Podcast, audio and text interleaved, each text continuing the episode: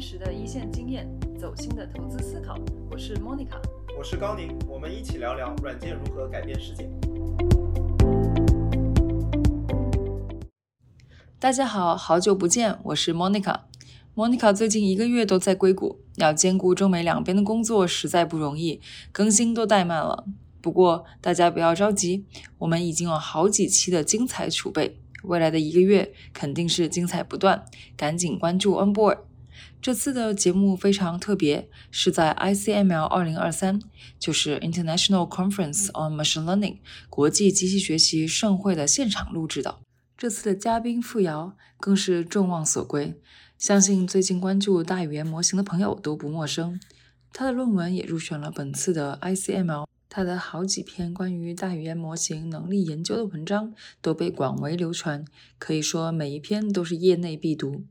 正如付瑶在知乎的一篇总结文章中所说，ICML 二零二三，OpenAI、Anthropic、Google DeepMind、Meta 各大名校的 Rising Star PhD。顶级对冲基金与 VC 最著名的 startup 都悉数到场，这里是诸神之战的最前线。这次 Monica 跟付瑶回顾了在 ICML 与各位大神现场交流的见闻，还有付瑶对于数据、RHF 等大模型核心研究领域的思考，还有对于震动业界的最近发布的 Llama 2的看法，可谓是新鲜出炉。这次在室外录制。而且付瑶身体不适，还坚持与我们完成了 Podcast，不免有些杂音，还请大家理解担待。但是我想，这对于关注干货的听众来说，应该都不是问题。Monica 非常喜欢付瑶一贯的精神，不讨论小道消息，一切从第一性原理出发，相信你也会受益匪浅。Enjoy 这一期的 Onboard 非常的特别。我们是在夏威夷录制的啊，大家不要羡慕我。其实 Monica 也是来这边工作。啊，来这边参加一个这个可以说是 machine learning 和 AI 界的一个盛会 ICML。然后呢，在 ICML 可以说聚集了各路大神，呃，非常适合我们活捉一个这个 podcast 的嘉宾。于是我就在在 ICML 这个活捉了一位一直想很非常期待能够约到的一位嘉宾。没想到在 ICML 遇到了，我们就说择日不如撞日。在刚刚听完了这个大神 John Scruman 的这个演讲之后。我们在在这个会场旁边看着这个 Hawaii 的蓝天，来跟大家这个随性的聊一聊。那这一次我们邀请到的嘉宾就是付瑶，我想很多听众可能已经知道的，嗯，付瑶在呃 L M 大语言模型方面的很多研究。但是呢，对于不大了解付瑶的这个同学，我想付瑶可以跟大家简单介绍一下你自己，以及啊你是如何进入到这个大语言模型研究的这个领域的。大家好，我叫付瑶，然后我现在是爱丁堡大学最后一年的 PhD 学生。我的本科是在北京大学，然后硕士是在哥伦比亚大学，所以也基本上中国经经历了中国、美国和英国三个国家的 AI 发展的历程。然后我自己入这行其实是在2014年，那个时候深度学习刚刚兴起，我在那个时候开始做自然语言处理相关的学习和研究。然后我开始研究大语言模型，其实是在二零二二年的年初，在那个时候基本上是离 ChatGPT 发布呃提前一年，然后各种涌现能力啊，然后模型 scaling 啊，然后啊 prompting 啊，chain of thought 这些现在大家都已经比较熟悉的概念刚刚兴起的时候，那从那个时候开始，我是基本上以 chain of thought 呃思维链以及涌现能力这两个 topic 为切入点。然后自己研究呢，嗯，GPT 的呃演化历程，然后大模型能力如何涌现，如何为模型注入能力，如何把模型约束在我们想要的方向。呃，我最近有关的工作是跟很多推理相关的工作，包括如何通过 prompting 的方式来增加模型的推理，如何通过 fine tune 的方式，这也是我这次在 ICML。做 oral presentation 的内容，付瑶可以跟大家简单介绍一下这个 ICML。你提到的，呃，你的这个论文所在这个领域也是，我想也是在做大模大语言模型的很多人都很关注的。也可以跟大家简单的这个介绍一下你这次 present 的这个呃论文。OK，没问题。嗯，ICML 是一个，嗯，它的全称叫做 International Conference for Machine Learning，是专门研究机器学习的一个会议。这个会议其实成立的时间蛮久了。然后在深度学习之前就已经有很多呃前机器学习的内容投到这个会议，然后这个会议每年开一次，每次都在不同的地方，然后呃学术会议当他选在风景优美的地方的时候，他的投稿率就会特别的高。然后他今年选在了夏威夷，所以之前我听说在那个巴尔的摩，然后就没什么人去。呃，之前在巴尔的摩，即使去的话，都是那种比较提心吊胆的去的。对，然后今年选择夏威夷，于是啊，就是想去的、不想去的，有这种文章、没这种文章就都来了。我听说 OpenAI 来了八十多个人，基本上倾巢 都来了。呃，大家都还想来的一个很大的原因，是因为现在 Top 三的选手 OpenAI、Anthropic。DeepMind，当然 Meta 也也非常的强，然后呃，这这相当于是，嗯，我会管它叫做 biggest party in the world，就基本上做 natural language model 的，然后业内的一些个比较领先的选手都在这里，那自然而然这些个人的向心力就会聚集起来，非常非常多对这个方向感兴趣的人，呃，在前天的中午，A 十六 Z 是一个风投的机构，然后就是组了一个午饭的局。然后基本上把 OpenAI、Anthropic、Meta、DeepMind 的人就叫在一起吃中饭，那确确实实就是，嗯嗯。大神云集，群群星云集，对对对，并且现在各个公司竞争的非常的激烈，然后大模型的能力就是一个比一个强，一个版本比一个版本的强，就会很有一种诸神之战的感觉。如果你把就是呃这些个头部公司的大模型之间的竞争看成是诸神之战的话，这里就是诸神之战的现场。对，然后呃关于我自己的文章的话，我其实呃因为审稿是有周期的，审稿到被接收，然后。呃，做准备这些都有周期。我自己的这篇文章其实是在半年之前做的，然后那在半年之前的时候呢，我们发现它是关于大模型能力平衡的问题。我们发现，嗯，如果你希望你希望为你的呃已经训练好的模型注入新的能力的话，你你你是能够让这个模型在你想要新注入的能力的方向得到提升的。但是你会面临的问题就是，啊，你原先的能力可能会经历一定程度的遗忘。然后我们的文章就比较细致的研究呢，呃，注入新能力的时候，呃，新能力的提升跟数据和模型大小的关系，以及呃旧能力的遗忘跟数据和模型大小的关系。那我们现在也倾向于相信，因为最近有非常非常多的很火的反 to Llama 的文章，他们把 Llama 变成了一个聊天机器人。那我们相信，在我们的呃我们的文章之中发现的。呃，新知识注入导致旧旧知识遗忘的这些个问题，在非常非常近期的呃把 Llama 变成一个 Chatbot 的这些个工作之中，也大家都在遇到，所以这是一个呃整个领域基本上都还在面临的问题。所以啊，我做 presentation 的时候，基本上也引发了啊比较多的讨论。这这个研究是半年之前嘛，那个时候其实。这个 ChatGPT 才刚出来几个月的时间，那其实这半年真的发生了天翻地覆的这个变化。就你觉得这几个月对于你的研究会有哪些比较重要的更新吗？嗯，其实呃我在做我的这份研究的时候，呃首先那个时候并没有 GPT 四，也没有 ChatGPT，我们用的是 GPT 三点五的基础模型，叫 d e 分析零零二。然后在那个时候我们也没有 Llama。我们用的是也比较早期的一个模型，叫做 T5。然后，呃，我们研究的问题是能力平衡，学了新的忘了旧的。但，哦，其实让我比较惊讶的是，我本来的预期是经过了半年的时间，这个领域应该对于呃开源社区、呃学术界应该应该对于领域能力的平衡，呃有更多一点点的突破。但是，呃，让我比较惊讶的是，我在做 presentation 的时候。嗯，我发现我所呃就是探讨的一些个上还没有被很好解决的问题，就现在还依旧存在。也可能是因为这些问题本身就比较难，所以呃，如果要从难到从从简单到难做 research 的话，可能可能是一些个呃比较简单的问题先被解决。这也是最近这半年发生的事情。但是最近这半年，就是对于啊我所 present 的这个问题，呃，其实并没有看到特别大的进展。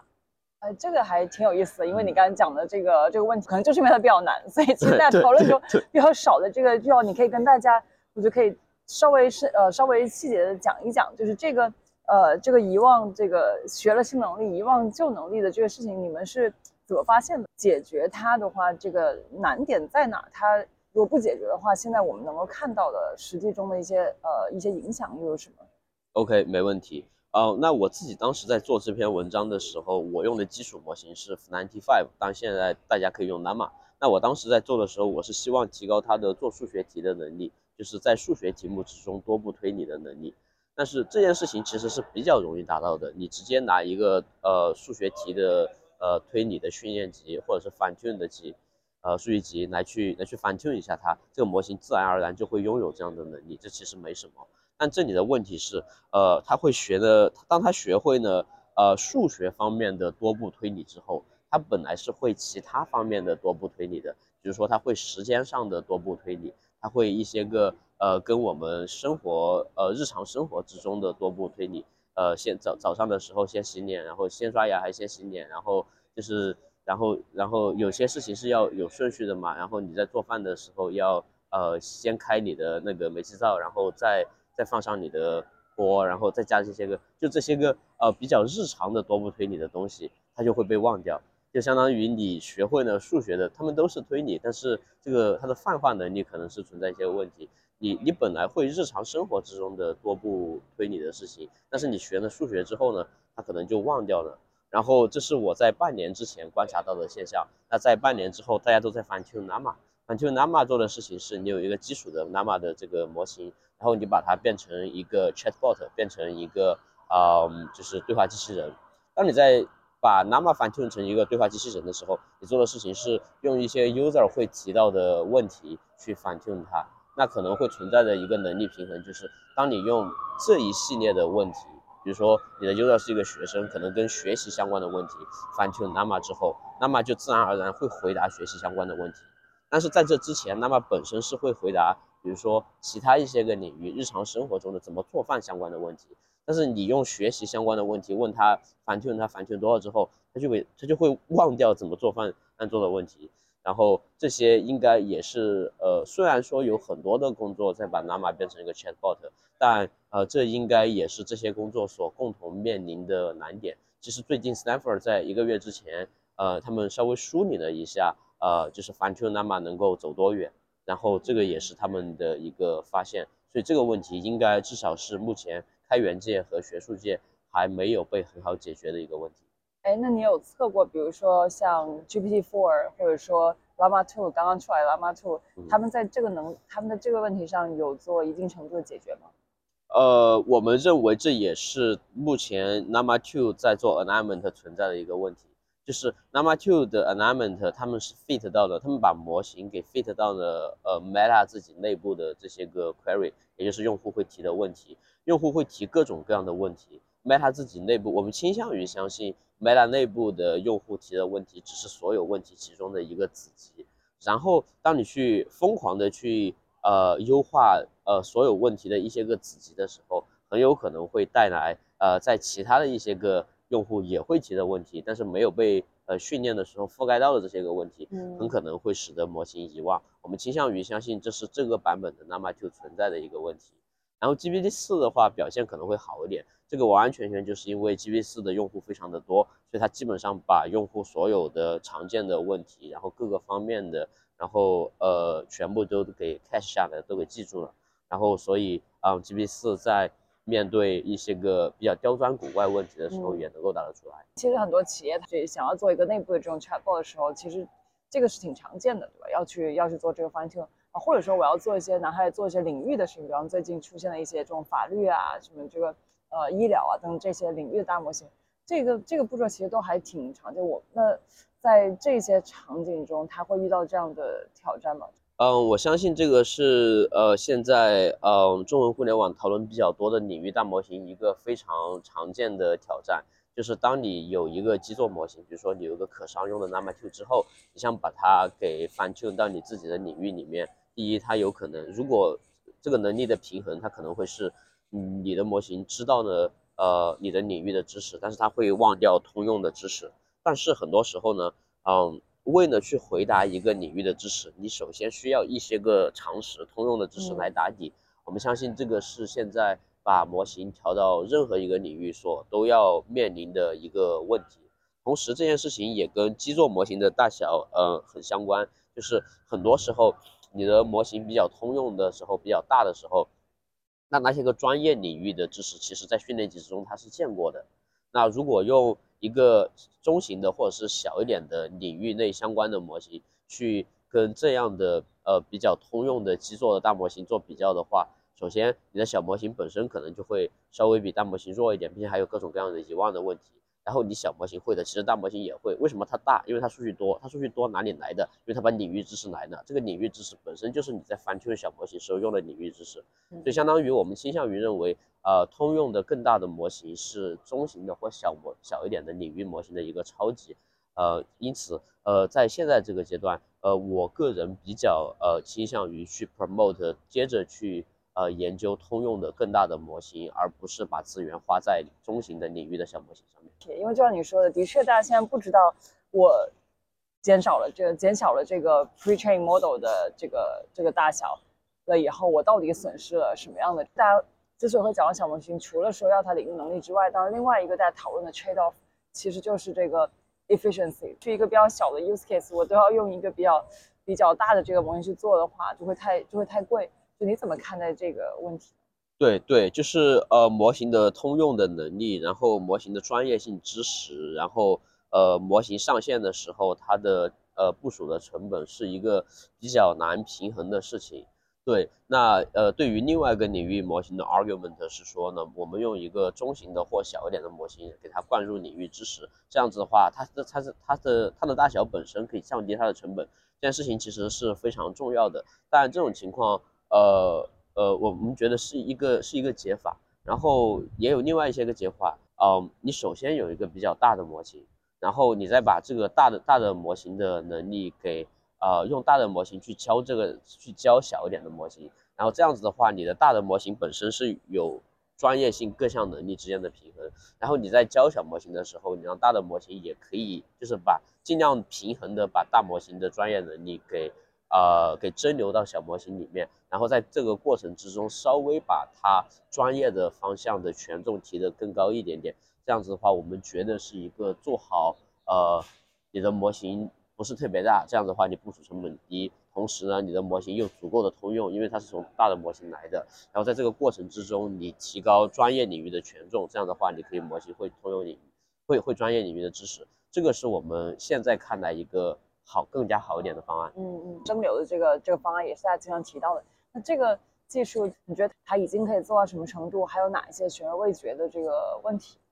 呃，在呃研究大模型的时候，它呃大模型分成两个主要的开发阶段，一个 scaling 就是预训练得到一个很大的基础模型，一个是 alignment 与人类对齐。然后呃 alignment 又分成呃两个不同的阶段，一个是 SFT 的阶段。就相当于你有一个人类写好的呃 query 和回复的数据，然后你用这样的数据去 fine tune 你的模型。另外一个就是 RLHF，用呃强化学习的方法来呃让模型变得更好。然后呃蒸馏在这个过程之中，它更多的是发生在 SFT 这个阶段，相当于你有一个比较小的基座的模型，然后你把这个小的基座模型做一下。呃，fine tune，然后用大模型的知识和大模型的输出 fine tune 你的小的基座模型，然后呃，这样得到的模型应该是也能用的，并且在实际应用之中，应该它处于一个呃可以接受比较不错的一个程度。然后当然，嗯，你也希望它可以变得更好，就是如果说六十分及格的话，它可能是。比如说有七十分这个样子，但是你希望它能够做到八十分和九十分，那你希望把它报八十分到九十分的话，你可能就要呃努力一下做一下 RL，因为 SFT Supervised Fine Tuning，嗯这样的一个学习方式，它它是有它的上限的。然后现在我们倾向于认为 SFT 有一点点触及到它的上限了，所以呃我们希望呃如果希望在这个基础之上，让小一点的模型在蒸馏的过程之中变得更好的话，其实我们是想要做的事情是。用用强化学习的方法去蒸馏它，让它呃可以突破 SFT 这种学习范式的上限。哎，怎么理解这个它达到了这个上限？这个上限其实可以通过呃一些个画 scaling 的图可以看出来，就是当你在做 SFT 的时候，你做的事情是用人类标注好的数据喂给模型，然后你可以观察这个模型的能力的上升的曲线，随着人类喂进去的数据增多而增多，然后它会停在一个点。它是跟数据量有关，对嗯，就当你在它它跟数据的呃数量和数据的质量有关，呃，质量好的数据会让这个模型增长得更快，就随着你增多这些个数据，质量好的数据呃会让你的模型的增长曲线的斜率更高，然后呃随着你增多这个数据，模型本身就有一个增增长的曲线，然后这个增长的曲线不是一直无限的增长的，它会停在一个点，在那个点的时候，你再加更多的数据，模型也不大会呃上升的。这个蒸馏成为被广泛接受的一种做法，用到这个生产中，你觉得还有什么挑战吗？嗯，我觉得非常重要的挑战，一个是在蒸馏的过程之中，怎么把强化学习给用好，RLHF 给用好。然后在这一点上，呃，学术界和开源界并没有呃特别多的研究的内容。呃，我觉得主要是呃，它跟科学发展的阶段是有关的，就是在现在这个阶段，就就我们现在的科学界还没有发展到这个阶段。但我倾向于认为，在接下来的半年之中，我们会看到越来越多的相关方向的文章和方法。所以，呃，在可以预期的未来之内，虽然说用强化学习的方法做蒸馏，呃，现在还没有很多的工作，但是我觉得在可以预期的接下来半年时间之内，我们会可以看到更多的工作和方法，呃，并且他们应该都会有效。刚提到说它这个会 lose new capability 的这个这个方面，还有什么？你看现在看到一些可行的一些呃未来可能的解法。哎，对对对，嗯，对于呃新能力和旧能力的平衡的问题，呃，我们现在倾向于相信比较好的解法是找到正确的用户的问题的呃分布，或者说用户问题集合，就是一定要非常非常清楚的知道用户到底会问模型什么样的问题，因为我们现在倾向于相信，就是呃，比如说老是把老是在数学题目上训这个模型的话，模型数学数学题可能会肯定会变高，但是数学题只是用户问模型的其中的一个小部分，还有其他的。那呃，还有就是日常的对话，呃，用日常对话的数据训练模型，模型肯定会让日常对话训练的能力变得更高，但是日常对话也只是呃模型的用户真实的问题的其中一小部分，因为啊、呃很多时候模型用户问模型是要让这个模型干活的，不是跟这个模型瞎扯的，是要真的让这个模型成为生产力。对，所以找到正确的用户的问题的集合，或者是说啊、就是找到正确的用户的问题的分布，然后去拟合这些分布，我觉得是接下来半年啊、需要特别啊、考虑和被啊、攻克的一个问题。在这方面的话，已经啊、呃有一些地方有一些工作了，比如说 LMCIS，他们有一个嗯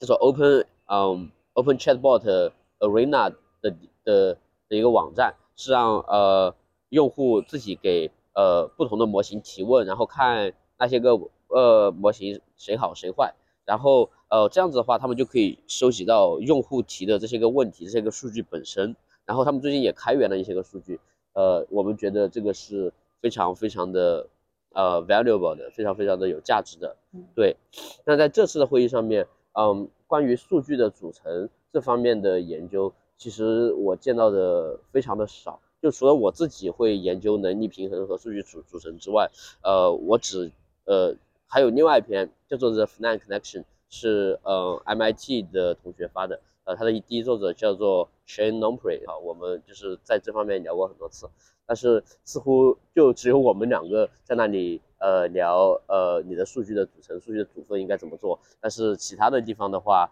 呃，就是感觉关注这方面的问题还是比较少。最近这 LM 嗯出来以后，也跟很多这种业界学界人去聊。我觉得刚才你说这个数据的问题，现在我要去验证一个假设，需要的算力成本本身就比较高，我们就这么一些卡，我们的验证也比较有限。你觉得是不是因为这个原因，使得对于 data 这一方面的一些研究，它可能更多还只能在业界去进行？学学术界对于这方面资源的要求，其实确确实实是需要有一定程度的资源的，但这个资源可能就是呃呃，学术界会因为资源有限而被迫做一些个资源有限程度下的创新，这些个创新在很多时候都是非常有用的，其实也比较鼓励学术界做这一类型的创新，因为意味着资源有限，学术界就要关注以最小的成本做最呃做最大的收益的事情。然后其实工业界也需要做最小成本最大收益，只是工业界的 scale 是学术界 scale 到一百倍，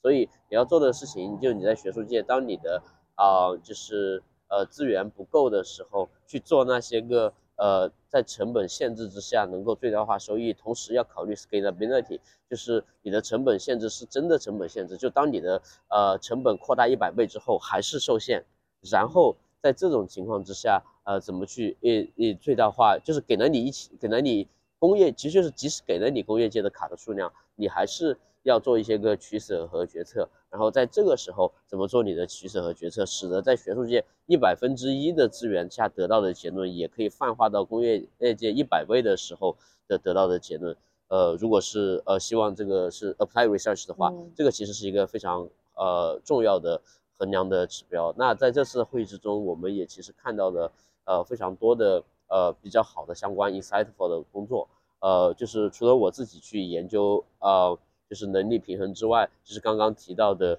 呃 MIT 的同学，一个 MIT 的朋友他们做的 the FNAC connection 也基本上是一在在一个比较小的呃数量级的情况之下去呃衡量嗯数据的组成以及模型能力的平衡这样的一些个实验，然后他们也画了一些个小范围的 scaling 的曲线。保证他们的曲线可以外推到更大的数量级，我觉得这些都是呃比较有意义的，比较有意义的。所以虽然说学术界是有一定程度的资源的限制，但是资源并不是阻碍创新的呃最大障碍。嗯，哎，我觉得这个角度你说的特别好。那在这一次的这个会议上边，你有看到哪一些你觉得哎学术界有提出比较有意思的一些呃方向，或者说一些可能你之前没有关注到的一些问题吗？哇。嗯，honestly，嗯，其实，在开会的时候，就我开会的风格，很多时候是就是在开会之前去找到谁会来这个会议，然后提前跟他们发发消息，跟他们约，说能不能聊天聊一下。然后我开会的前三天，每天就是。就比如说我在会场八个小时，就是一个小时跟一个人聊，另外一小时跟另外一个人聊，另外一个小时跟另外一个人聊，这样的结果就是我其实看 poster 和看 oral 听 oral 的这些个机会，就是反而被压缩的。反正大部分时候都是在已经跟呃就是工作非常相关的人直接聊相关的 research。对，但回到呃就是这次会议本身的这些个 presentation 的话，我觉得嗯呃。有很多工作也非常的，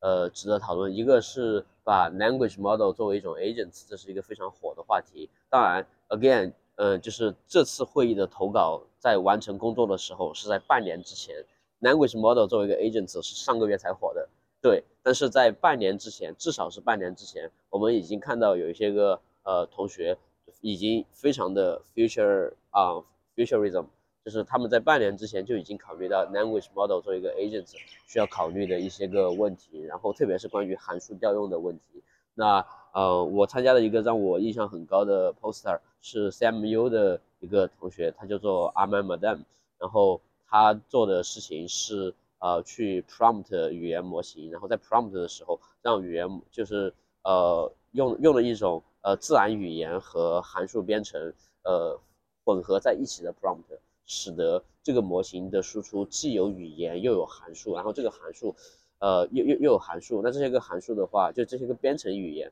可以用来做各种各样的工具的调用，然后在这个，然后同时也可以各种用做符号化推理，然后这些东西又可以跟自然语言混合在一起，啊，然后 again 这些个东西虽然说最近开始领域变得变火，但是他做这件事情是在半年之前做的，对对对，所以非常，我觉得是非常的。Future thinking 的，我昨天晚上跟他就是喝酒喝了很久，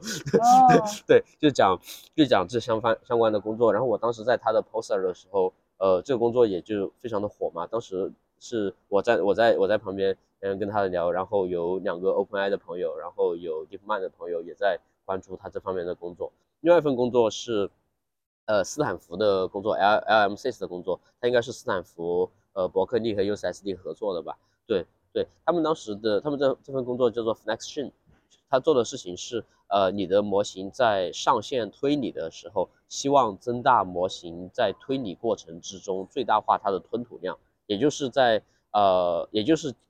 最大化的降低模型推理的成本。Vicuna 的作者是吧？对同一个 Vicuna 团队的作者他们的这篇文章，他们这篇文章现在 GitHub 上面好像已经有上万颗星了，所以呃就是非常的有用，因为大家都需要，因为大家现在做发现这个这个的需求来源于对呃大语言模型，一来是上线，二来是 evaluation，然后 evaluation 的话就需要一次 evaluate 特别特别多的数据集，就需要要增加模型在推理时期的吞吐量。这就是他们解决的问题，对我觉得这篇文章也就是做的非常的好，非常的 impressive，我非常的喜欢。对，然后呃还有一篇文章，还有一些个文章就是呃研究呃呃我刚刚提到的呃研究呃反求数据的组成。刚才付瑶提到这几篇文章，我们也会把这个 link 放到这个 show notes 里边，如果感兴趣的朋友的话，也可以去多看一下。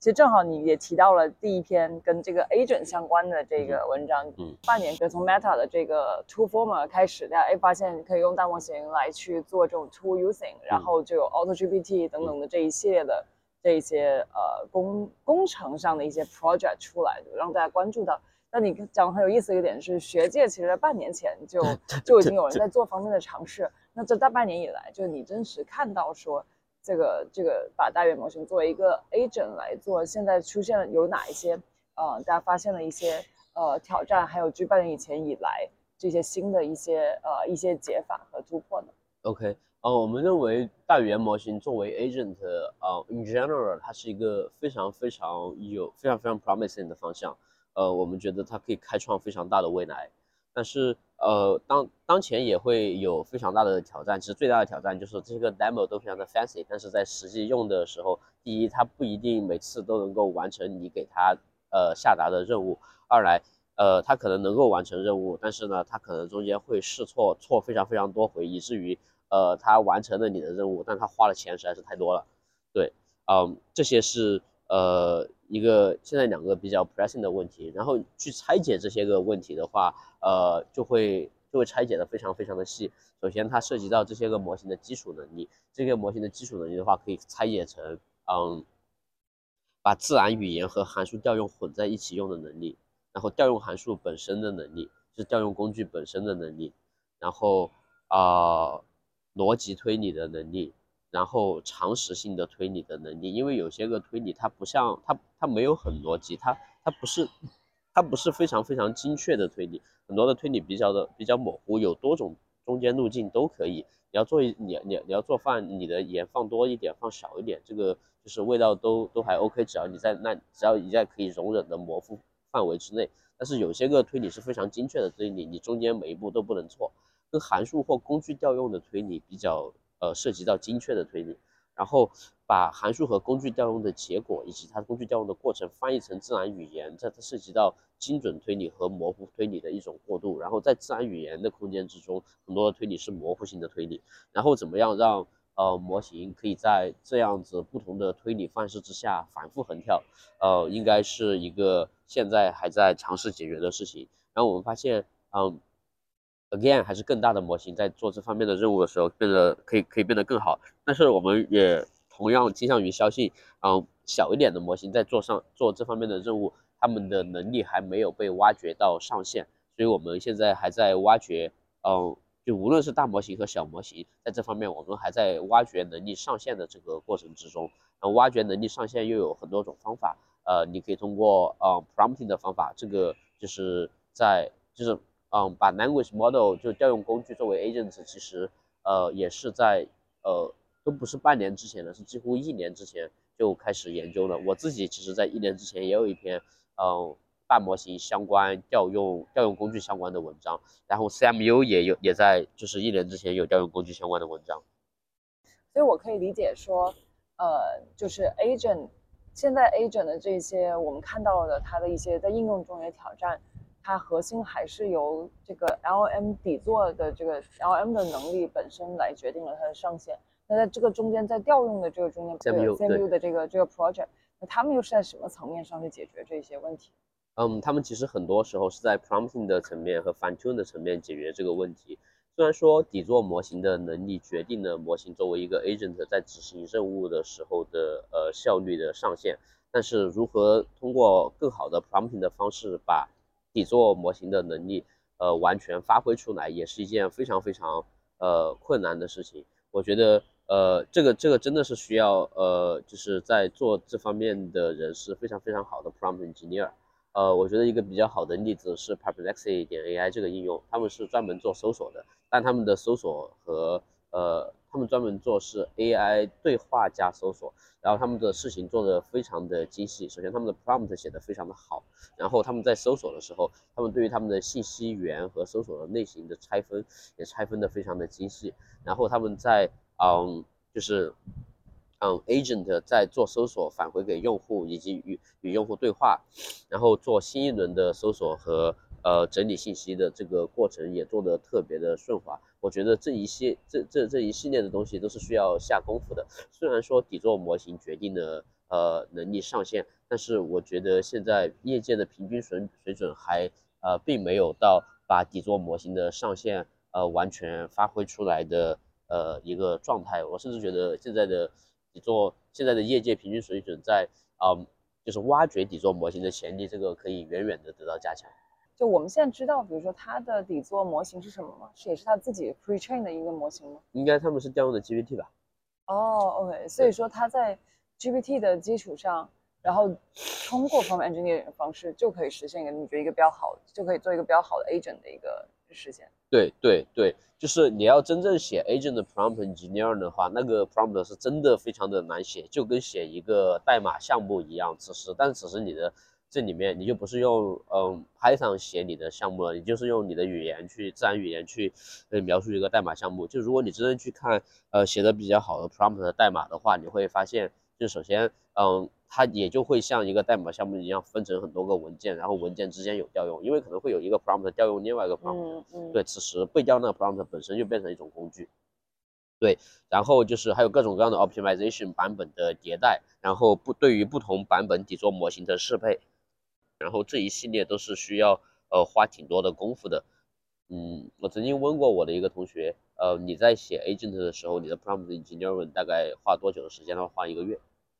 对，差不多其实就是跟写一个写一个软件的时间一样。对对对，就是这个样子。哎，那如果这样的话，你是一个非常非常重的一个 prompt，这个会使得我呃每次 run 这个 agent 的这个成本太高吗？嗯，这个可以，就是它不是说呃 prompt 非常多，prompt 非常的长，而是说你的 prompt 有很多个文件，然后你每次会动态的选一个 prompt 去调用，但是这个单个的被选中的 prompt 并没有很长。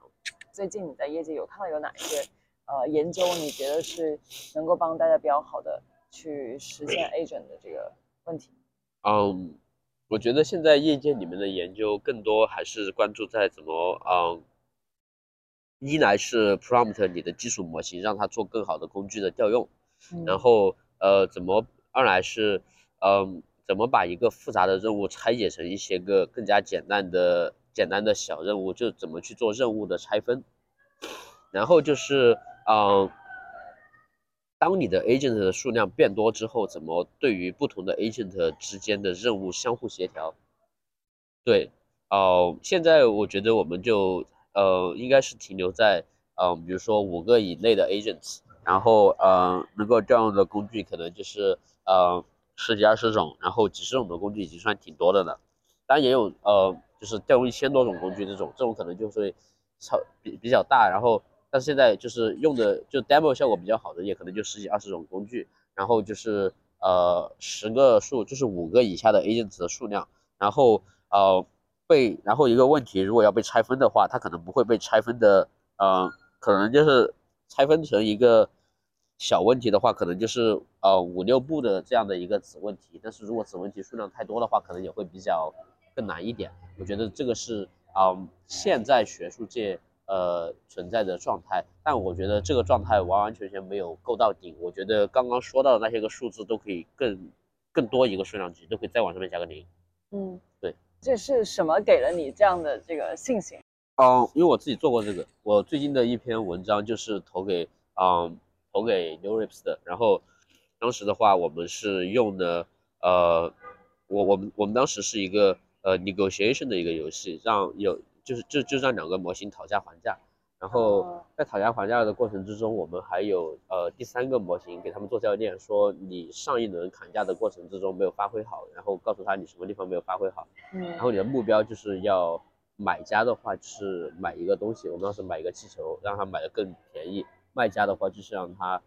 嗯卖的更贵。然后我们希望就是他呃就一轮一轮的砍下来，希望每一轮都能够呃有更好的价格。我们当时是做了这样的一件事情。然后我们当时还有一个 moderator，相当于一个裁判来去看，就是场上选手们啊，就是在砍价的过程之中有没有遵有没有遵守规则，然后。呃，有那它的这个价格 proposal 是否在合理的区间这样的事情，你看这就有四个 agent 嘛，一个买家、卖家，然后一个教练，然后一个裁判，对吧？啊，然后呃，我们我们在过做的这个过程之中，我们发现，嗯，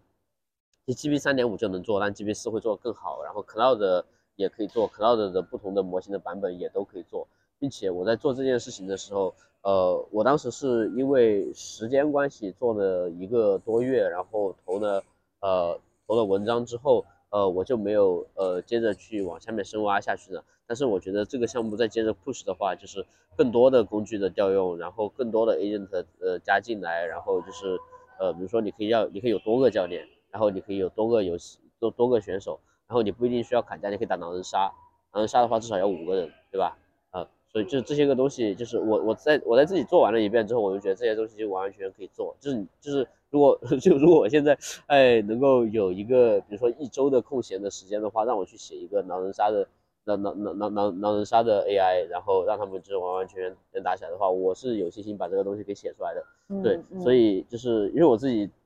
那那从我自己的切身体会之中，我觉得哦，首先我自己当时做那个项目，我们我们后面把它投给 Newrips 那个会议也非常的值得参加，会比现在这个会就是就是人更多，对，larger party。对，呃，OK，我当时把它投给 Newrips 然后，呃，然后，然后，然后，然后我做完完之后，我就觉得完完全全有各种各样的东西可以接着被 scale up。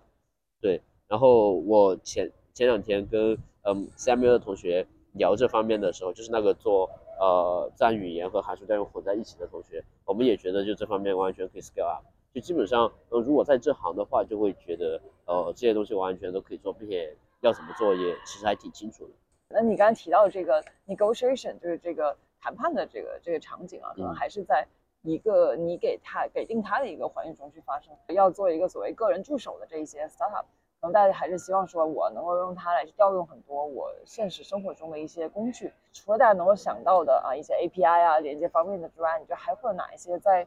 呃模型能力或者说在调用层面的一些呃困难吗？嗯，就是。如果的如果我们的目标是把模型变成一个个人助手的话，首先，呃，首先它现现在的模型能力一定程度上已经可以做这件事情了。就是，嗯，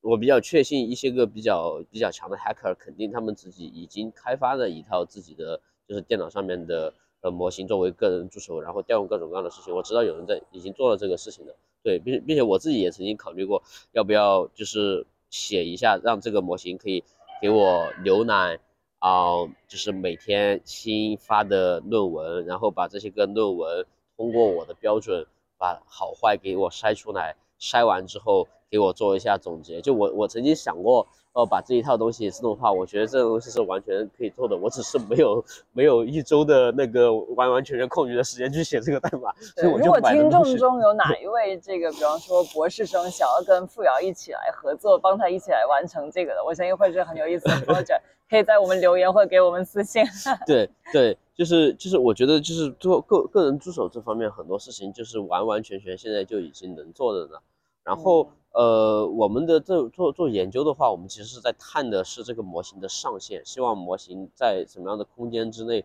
能够能够更大的提高。我自己做的那个项目，其实是想知道模型，嗯嗯，在就 prompt 有多大的程度可以把模型的能力往上面推到推到多高？对我这这个是这可能是研究和工程的区别，研究可能是需要去探这个模型的上限和这个模型的未来，然后工程的话就是很多东西都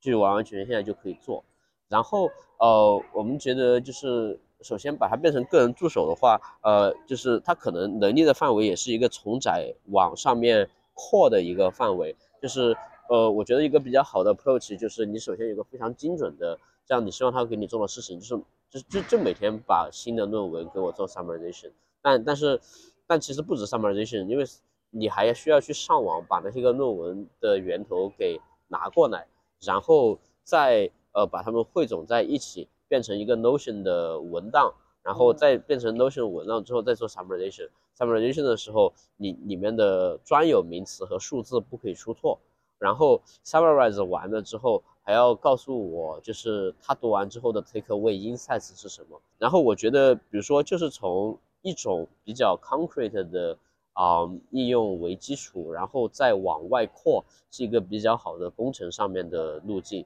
要不然，呃，就是如果如果你的就是应用不是刚需的话，很可能就是呃做的东西就是 demo 很 fancy，但是啊。稍微比较虚无一点，我在我的呃自己的呃朋友之中有有有有有会定期不定期的发一些我自己的觉得比较好的文章的一个合集，我们把它叫做 AI Chief Speak，就是主厨推荐。对对，那当然这个也跟朋友一起做，朋友也会一起发。对，然后我们发现如果有这个这个东西的话，就是所有人基本上是在我们这行的所有人都都特别的需要，但现在它就是。呃，在一个就是我们人来去做这件事情，但我们倾向于相信机器是可以做的。当然也有也有可能会说，呃，就你在挑文章的时候需要一定程度的鉴赏力。对对对，这个其实非常的重要。但是我在这方面对于呃我写的模型的 prompt 经过了高强度的优化，对，基本上是我能够把我想到的对于模型的鉴赏力，然后。呃，使尽浑身解数写这个 prompt，让这个模型也有这方面的鉴赏力。嗯，对对，在这个使用 LM 的时候的一个呃一个超一个困难是说，呃，比方说我要总结一篇很长的文章，它可能只记得头和头和尾，中间会 lose 掉。嗯，这个现为什么会有这种现象？呃，人也是这样的。嗯。对，这个的确很像人的这个理解，对对。我们通常不就是看头看尾啊？对，中间就不怎么看。中间就不怎么看。是。对对，嗯，我觉得就是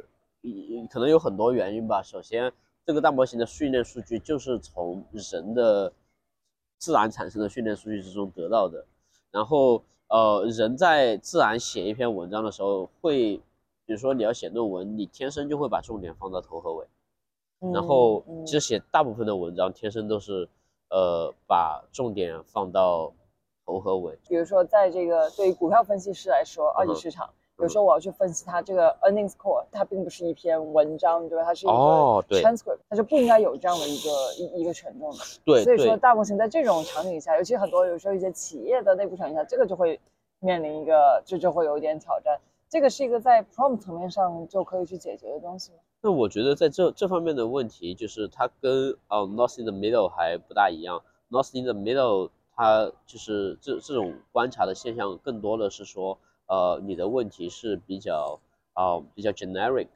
然后呃你所需要的信息很多时候就是来源于呃文章的头和尾。但是像刚刚你说的那种场景，很多时候是我们是需要对一个 transcript 中间一小段精准的提出来，这相当于是要。呃，就是模型有能力去对它的输入本身的，就你给模型一个很长的输入，这些模模型输入之中某一个片段的信息非常的重要，然后你希望这个模型可以提出来这些个片段，它能够识别并且提出来。至少我在用 Cloud 的时候，我觉得还行，我觉得是对这方面经过了优化的，并且我觉得那，并且我觉得这个方面是可优化的，所以对于这种就是像会议纪要啊，earning call transcript。这种东西其中间部分重要片段，我觉得这个东西是一个可以被解决的问题。明白，相信关注这个领域的同学都会知道，应该是上周吧，这个呃 Meta 发布了这个全新的 Llama 2，而且更重要是这个 Llama 2是可以这个商用的。呃，如果你的这个用户量不超过七 七亿的这个用户，但我觉得其实这个对于大部分的公司来说已经都可以，对，已经足够适用了。我觉得已经是个挺高的一个呃一个一个门槛了。所以就是。嗯，对于可能还没有来得及去深度研究 Llama 2的这个同学或者付瑶，可以给大家简单介绍一下，就是这一次它就比起这个第一代的这个 Llama，让你自己觉得比较 impressive 的一些更新是什么？我觉得 Llama 2这些这次最重要的更新是它把呃 alignment 的部分，特别是你怎么要做 RLHF 以及 RLHF 对于模型带来的比较精细的细颗粒度的影响讲的还是比较清楚的。这个在 Llama 一的文章之中是完完全全没有讲的，基本上是 Number Two 的一个呃比较重点的内容是他们的 RLHF 做了五个版本迭代，然后呃在这之前还有两次的 SFT 的迭代，就相当于呃它是先给你看了 SFT 做完一遍之后效果提到什么地方，然后第二次 SFT。又又提一点点，然后 RLHF，RLHF 的时候有有两种不同算法，一种是 Best of N，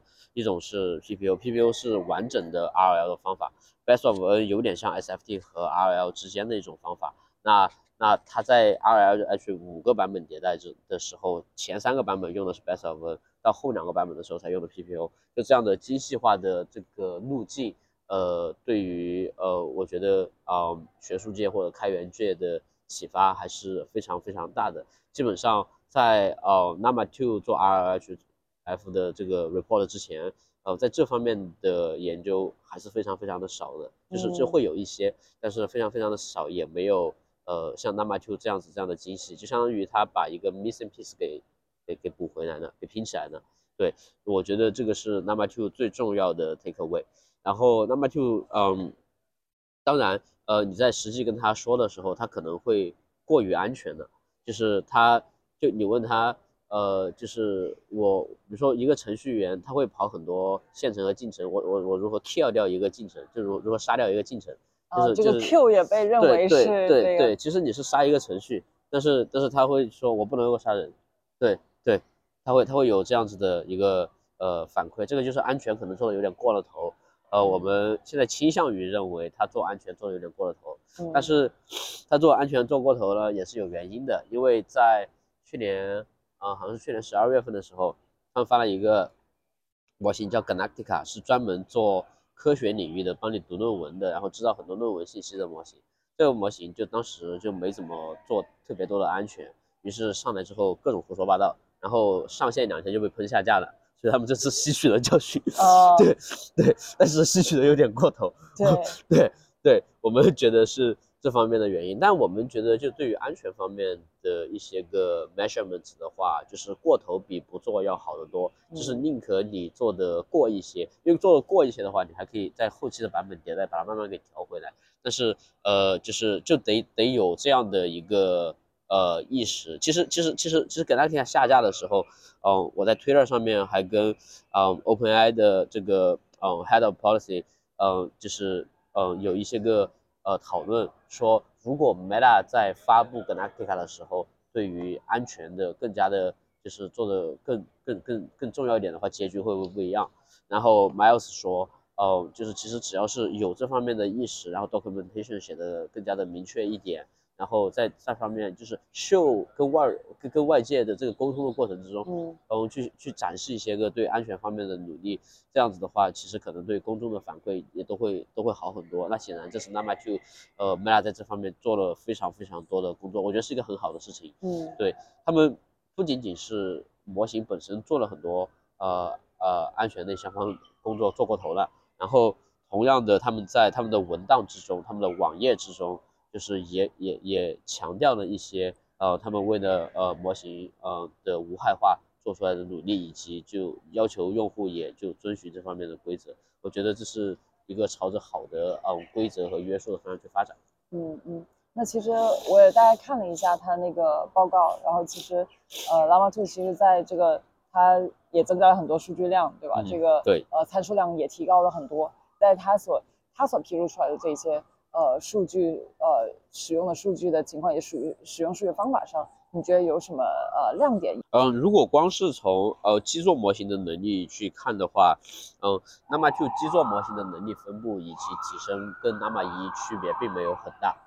就是这也是为什么我们认为 n a m a two 的大头是在 alignment 方向，而不是在 scaling 的方向。因为你去比较 n a m a two 的基座模型和 n a m a 一的基座模型其实是差不多的高度相似，然后 n a m a two 这次并没有披露他们。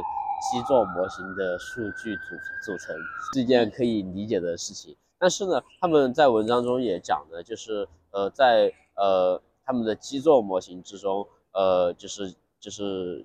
减少了很多呃个人信息，就是就是为了保护个人信息，本来可能呃不小心加到，因为因为你在爬数据的时候，真的会就是就是在无意识的爬到很多就是。呃，被泄露的个人的信息啊、住址啊这方面的东西，就你都不知道怎么泄的，并且还有就是各种各样的，因因为网络就这样子的嘛，对，然后你你就把它爬到了，然后他们应该是做了很大的力气去把这部分的内容给清洗出去的。嗯，对。嗯，哦，这个还挺有意思，就是其实他们的基座能力并没有很大的这个这个增强，嗯，对对 a m a Two 的基座能力，七十 B 的这个模型，呃，基座能力并没有显著超过 n a m a One，非常相似，嗯，只好一点点，就每每样都好一点点，但不是那种呃严格增强。那所以我们会看到，那它会有所谓的这个这个 alignment tax 吗？呃，就是因为他在 align，你刚提到他在 alignment 上其实做了很多这个应该应该工作。交了很多 alignment tax，对、嗯对，有点过头，对对。那比如说他在那基座能力之肌肉模型能力之外呢，就是你还看到什么，就是让他们能力上有提升的这个这个这个工作嗯，吗？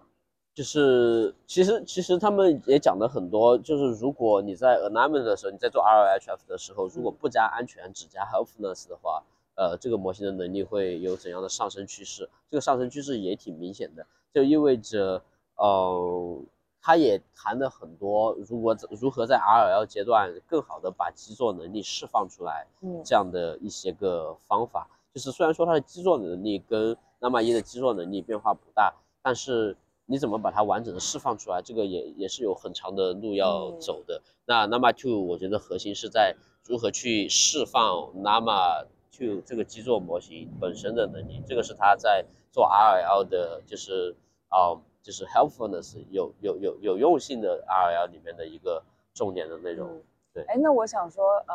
在那在这个工业界，大家肯定最关注的就是啊，它能够商用了。那在学术，从一个学术研究的这个角度的话，你看到这个 Llama Two 了以后，你觉得它对于接下来很多学这个学界来说有什么啊、会有怎样的这个帮助？那可做的事情可实在是太多了。嗯对，嗯，首先的话，呃，我们比较就是首先 Nama Two，我们其实我个人哈，其实对经过了 RLHF 之后的呃 Nama Two 这个模型兴趣要低于就是 Nama Two 的这个原始的模型，这个就跟嗯。就是很，因为因为这这个就跟买东西一样，你到底到底是选一个精装修的，还是要你自己装啊？嗯对，那你是希望你可以自己装，对，呃，所以我们对于基础基座模型也很很感兴趣。然后我们认为七十 B 的这个基座模型还是有非常强的潜力的。然后呢，呃，我现在比较关注的是把这个七十 B 的模型的能力朝着我想要的呃方向去发展。并且七十 B 的现在的这个模型，它可能代码稍微少一点，然后多语言稍微少一点，然后呃论文读的少了一点。对，然后这方面的话，我们最近正在想什么样的方法把它这方面的能力给补上来。对，然后这个是能力补全这样的一个事情。另外一个事情是怎么把这个 Nama 的基座模型增加，呃，就是研究模型内部的工作的机理，因为也可以拿到模型的权重和模型的代码。嗯这样子的话，就比如说模型，啊、有一个比较有意思的应用是精准的修改模型错误的信念。嗯对，就如果模型，嗯，就是如果在二零二四年啊、美国重新大选，然后总统换人了，但是模型的支持 cut 到二零二三年，这个样子的话，他会认为，呃，二零二四年之后的总统是拜登，所以会会或者说你问他，呃，现在的总统是谁，然后他可能会觉得现在总统是拜登，那你可能需要想要去精准的修改，呃，就是现在的总统这一项知识，但你不只是修，那但但你希望做到的事情是这个，当你修改这一项之后。只要是跟总统有关的问题和总统有关的这个，它本来是一个网络结构嘛，那你希望这个网络结构就可以同时发生变化，呃，怎么去修改这样子的模型？这一件是一个非常有趣的应用，然后这这点，哦、我我觉得可以有更多的研究和更多的突破，但是现在看起来的话，有一些个研究，但这些个方法呃并没有呃特别的完美。对，但是 Nama Two 有经过了有 Chat 的版本，就是 Chat 的版本是经过 Align 之后的版本，它本身嗯嗯 RHF 会把一些个知识给给覆盖掉。你觉得在跟这个 ICML 的这些个呃这个参会者交流过程中，有哪一些你遇到有意思的一些 insight？虽然说呃嗯头部的大公司的选手们都会就是办各种各样的活动，但其实很多时候嗯比较能够就是把人聚在一起的，或或者说比如说你在任何一个活动上，两个 random random 的 researcher，呃，然后就是不小心在吃饭的时候坐了一桌，然后就是能够就是把人让让两个人就是能够聊起来的，还是一些共同的兴趣和比较呃有意思的东西吧。对，嗯，我嗯，比如说我前前天的话，呃呃呃，跟嗯一些个 DeepMind 的 researcher 聊天，有一个 topic 非常的感兴趣，OK，叫做嗯 compression，呃 is all you need，呃，这个的就是这个的提这个的提出是说，当你在训练神经网络的时候，你每次只是训练下一个词，然后你做的事情其实是无损压缩，就像相当于把你的信息全部压缩压给了你的网络呃里面。然后这个的想法是，呃，Jack Ray 他是呃他本身是 DeepMind 的研究员，后面跳槽去了 OpenAI，然后后面就是又又回到了 DeepMind，然后他在某次在嗯就是斯坦福的一个课上讲的这样的一个想法。前天吃中饭的时候，我坐他旁边，我就问他，嗯，就是关于就是 lossless compression，嗯相关的一些个想法。然后一些个结论，它跟 scaling law 相关的关系，以及 lossless compression 为什么是呃为什么是无损的而不是有损的？因为嗯就是在他说这件事情之前，嗯大家觉得模型对于信息的压缩是有损压缩，那他说哦的是无损的压缩，对，然后呃 scaling 呃模型增大会对呃呃对信息的压缩产生什么样的影响？然后秦七纳版本的 scaling law 当时是怎样被发现的？呃，因为秦希纳版本的 scaling law 现在指导，现在是大部分所有做大语言模型的指最最重要指导方针。Llama 就是复现的秦希纳，对，然后他也谈了，就是当时呃怎么去呃，当当时就是嗯找到秦希纳 scaling law 的一些个细节，因为秦希纳 scaling law 纠正了 GB 三点三的 scaling law，对，嗯对，所以所以所以我觉得就是这些个讨论是非常非常的 insightful 的，嗯，还有另外一位。嗯，DeepMind 的 researcher 在讨论的是，呃，多智能体交互以及多个语言模型用强化学习的方法，呃，就多个 agent 词，然后用强化学习，然后相互进步这样的一些个呃想法和一些个就是呃可以探索的内容，我觉得这些都非常的 insightful。真的有很多的创新是这个发生在这个业界，所以现在业界跟学界的这个结合，我觉得也越来越越来越紧密。呃，每个 researcher 在完成了一个自己的这个研究之后，都会在寻找新的研究方向。在这个变化如此之快的 AI 这个领域，你自己会最关注哪几个方向会去深挖吗？我会倾向于把我的呃研究分成，就是现在已经有比较好的解法，但是需要更加精细化，和现在完全没有解法，呃，需要去探索这两个部分。那在在在这个已有解法，然后需要精细化这一类，我更加关注数据的。组成包括预训练数据组成和呃就是呃微调反 tune 数据的组成，然后 COT 数据的组成，然后不同的数据组成对模型能力平衡所带来的影响的一些个精细化调整，对，然后在这个的目标是希望找到什么是最好的数据，使得呃你希望把那些不好的数据变成好的数据。然后好的数据比跟不好的数据的作用的区别是，你好的数据和不好的数据，在你给模型塞数据的时候，模型都会得到提升。但是好的数据可以让模型提升的更快。嗯，随着你数据的增多，好的数据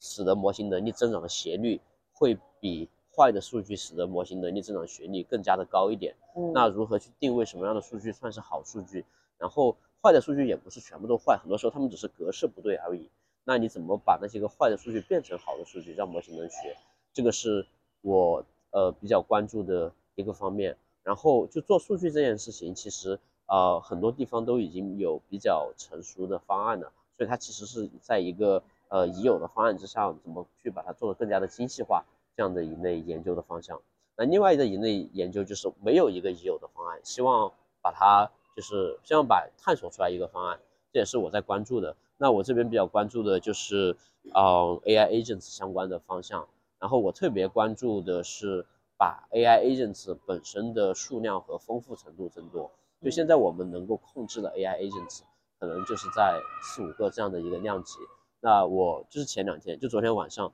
跟嗯嗯 CMU 的同学聊天的时候，我们希望去关注你如何同时操纵超过一千个 agent，哇，让他们呃可以一起。呃，协同，呃，完成你给他们指定的任务，然后一千个 AI agent 怎么相互给 feedback，就怎么做 AI feedback at scale。然后这个 scale 的意思是说，你的 agent 的数量和丰富程度变得非常的多。然后有些 agent 是 actor，有些 agent 是 critic，然后这个 critic 为这些个 actor 提供 AI feedback。怎么在这个量级的啊 agents 的时候，使得他们的呃 feedback 都是有效的，然后然后可以就是在以以把把 AI 做成一个群体，把 AI agents 它不是一个个体，它是一种种群。然后，呃，人类作为一种种群，它的演化的过程是以生存为目标，自然选择；AI 作为一个呃种群，它的演化是以人类指定的目标为目标，然后让人类选择。就怎么把自然选择改成人类选择，怎么把生存这个目标改成人类指定的另一任意目标，然后在种群的啊范围内研究 AI agents，这个是我比较呃关注的。下个话题，其实我昨天跟下面的朋友正在聊这个，我们觉得就需要把九月份的时间全部空出来，专门搞这个。哇，这个听起来这个非常有意思的研究，就 是说不定还会跟一些社会学的东西会有一定的这个结合，而且对啊，我们一直在讲说 AI AI 这个工具，尤其有 AI agent，就真的真的是让这个一个人变成了一支队伍。我觉得甚至再往前更进一步去想的话，以后我们再去。